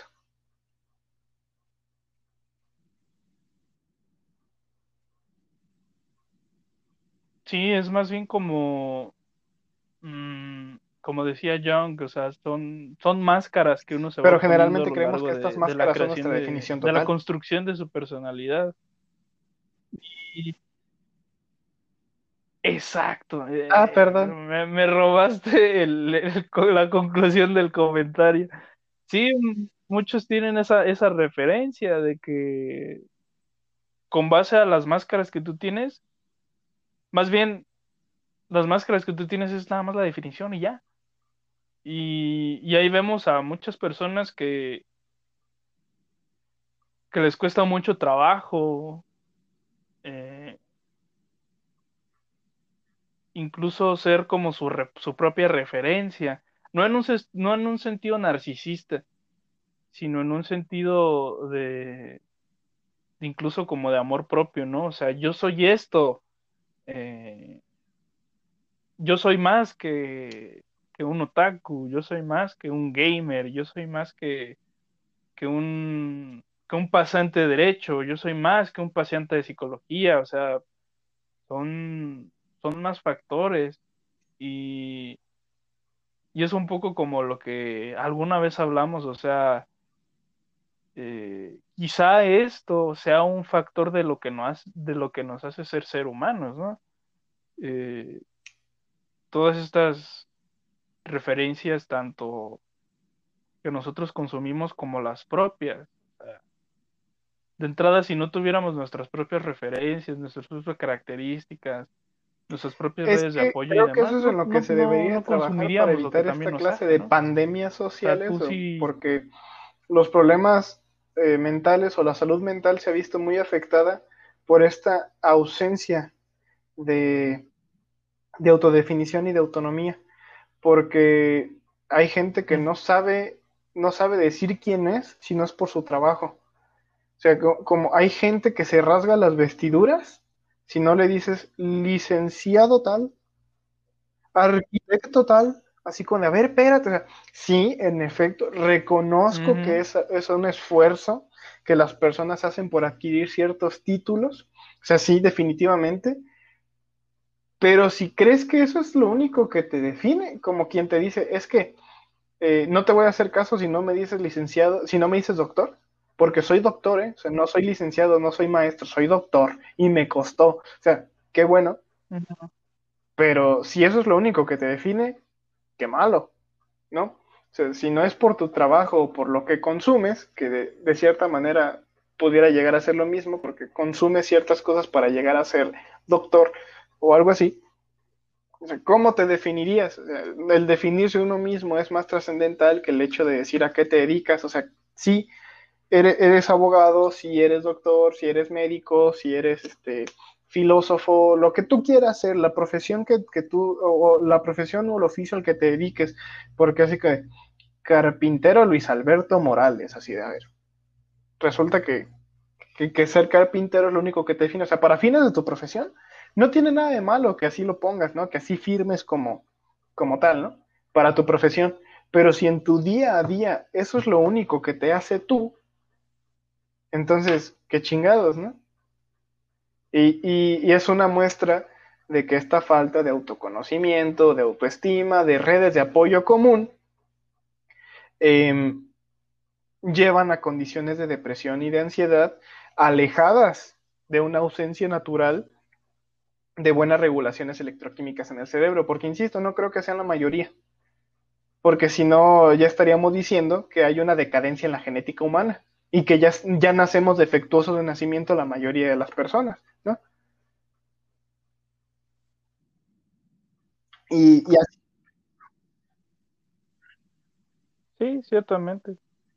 Sí, aunque hay ciertos lugares en los que, o sea, sí. Es que yo quisiera verlo desde este, abordarlo desde esta parte de. Totalmente como dice. De reconocer la ausencia que hay, porque, a ver, todo mundo tiene amigos de peda, pero no tienes un amigo quien te escupa tus verdades en la cara. O sea, sí duele, sí se siente bien gacho. Y se siente bien gacho que te digan, por ejemplo, que eres, que eres muy narcisista, o que eres muy orgullosa, o que eres este, lo que tú quieras, ¿no? Que eres muy egoísta, que eres muy enojona, lo que, lo que tú quieras. Pero tienes un chingo de amigos de peda, tienes un chingo de amigos en Instagram, tienes un chingo de amigos en Facebook, o sea, tienes un chingo de amigos en todos lados y, y usamos bien fácil la palabra amigo eh, o la palabra familia, pero quien es amigo, quien es familia, como que es esta red de apoyo que te ayuda al autoconocimiento y el desarrollo de autoestima, ¿no? Porque es así como de que, ok, no tiene nada de malo de que haya personas que reconozcan aquello que no soy o aquello que sí soy y que me lo digan en la cara a pesar de que podamos enojarnos o no en un ratito, pero es así como de, ok, va, ¿no? O sea, tengo una red de apoyo de que si me caigo, alguien me ayuda a levantarme también, porque somos seres sociales. Y como lo había dicho en otras ocasiones con este tema del marketing, eh, privilegiamos tanto la individualidad que, que hacemos caso omiso del bienestar que nos hace la colectividad.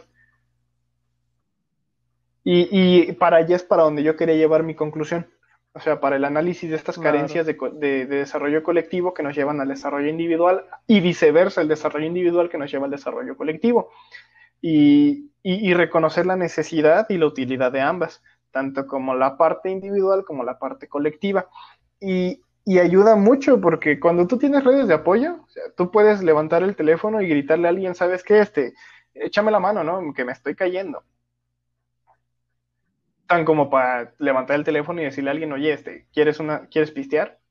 Órale, no pasa uh -huh. nada, ¿no? O sea, ten, tener como de ambas cuerdas que jalar, pero ahorita todo es tan superfluo, todo es tan vacío, tan por encimita que que también creo que esto, esto lleva a que se desarrollen estas problemáticas que estamos tratando como de analizar, de, de acariciar a pinceladas el día de hoy.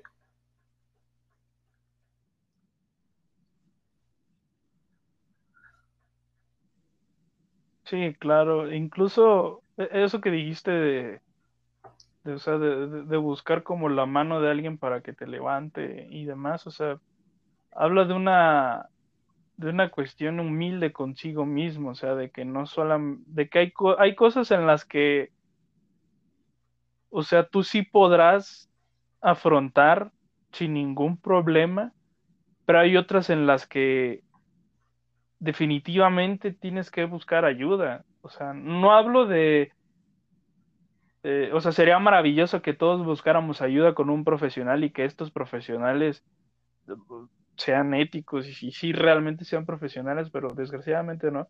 Después ab abordaremos ese tema, pero incluso con los amigos, o sea, eh, incluso con la misma familia.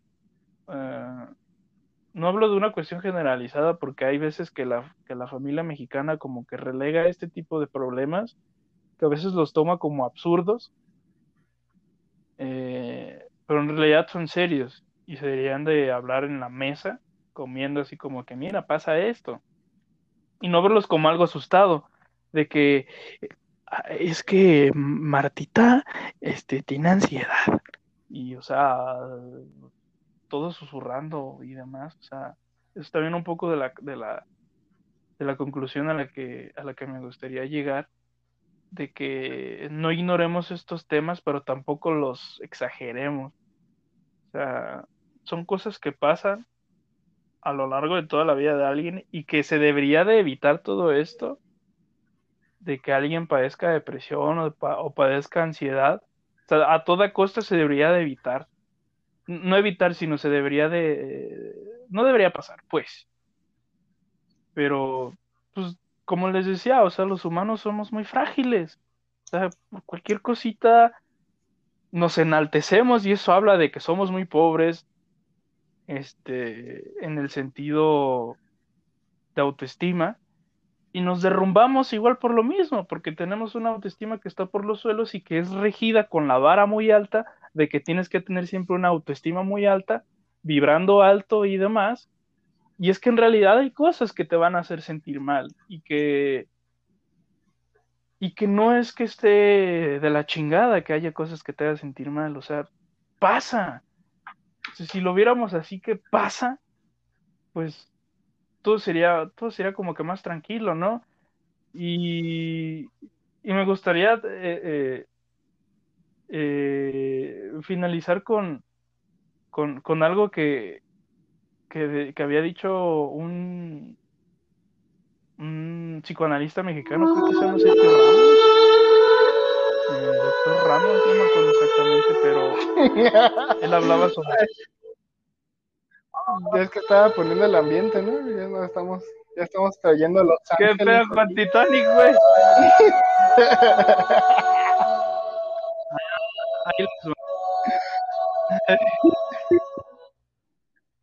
no. Ay,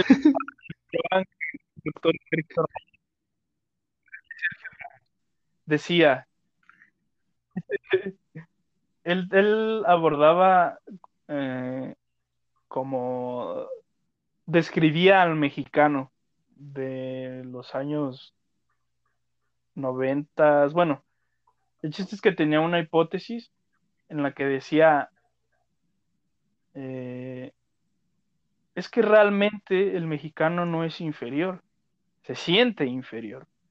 Y de entrada cuando uno, cuando, ahora sí como el meme de si vivimos en una sociedad en la que tenemos de referencia que somos como basura, que somos como una hormiguita, pues eventualmente el inconsciente colectivo va por ese lado, de que nos sintamos insuficientes, pero realmente no, o sea, somos capaces de muchas cosas. Y no es que nosotros decretemos que nos van a pasar cosas chidas, sino construyamos eso para que nos pasen cosas chidas. O sea, si alguien te dice, decrétalo para que te suceda, dale un putazo en el hocico y dile, no, yo voy a construirlo para que sí me pase. No, pues sí, yo, yo estoy muy de acuerdo con eso. Eso, cuate, eso. De que sí se ocupa como que construir esta parte de, de autoestima, insisto. Creo que llegamos al mismo punto desde diferentes este, caminos. Eh, eh, lo veo desde esta analogía, ¿no? Es como cuando un testigo de Jehová va a tu casa y te dice, no, pues es que, a ver, yo te quiero convertir a mi religión. Supongamos que tú eres católico, ¿no? Y, y le dices, ok, tú crees en Dios, Simón, yo también creo en Dios, órale. Si cayera un rayo en este preciso momento y nos matara a los dos, ¿te irías al cielo? No, pues yo creo que sí. Posiblemente me toque un tiempo de purgatorio, pero sí, ah, órale, está bien. Pues yo también creo lo mismo de mí, ¿no? creo, creo que me iría al cielo, no le he hecho daño a nadie, he procurado ser una buena persona y pues salir adelante, ¿no? Ok, va. O sea, creemos en lo mismo, la diferencia es que nosotros tomamos el camino de la izquierda y tú el camino de la derecha, ¿no? O sea, para llegar exactamente lo mismo, lo mismo lo veo aquí, de que la conclusión casi, casi, y lo he visto en muchas personas que analizan este tema, termina siendo la misma.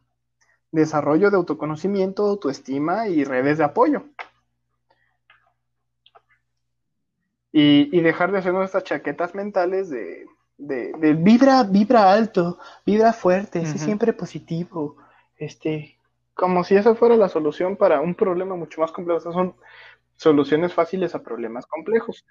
Y sí son como que lo que lleva a las personas a pensar en puras pendejadas. Ahora sí ya puedo poner la música de Ángeles para tomárnosla en serio. Sí. antes de, antes de eso, nos te, gustaría que aquí finalizáramos el, podcast, pero eh, eh, haciendo que nuestros hermanos entren en una introspección, pongan atención, cierren los ojos, hagan una inhalación profunda. y exhalen. Vais.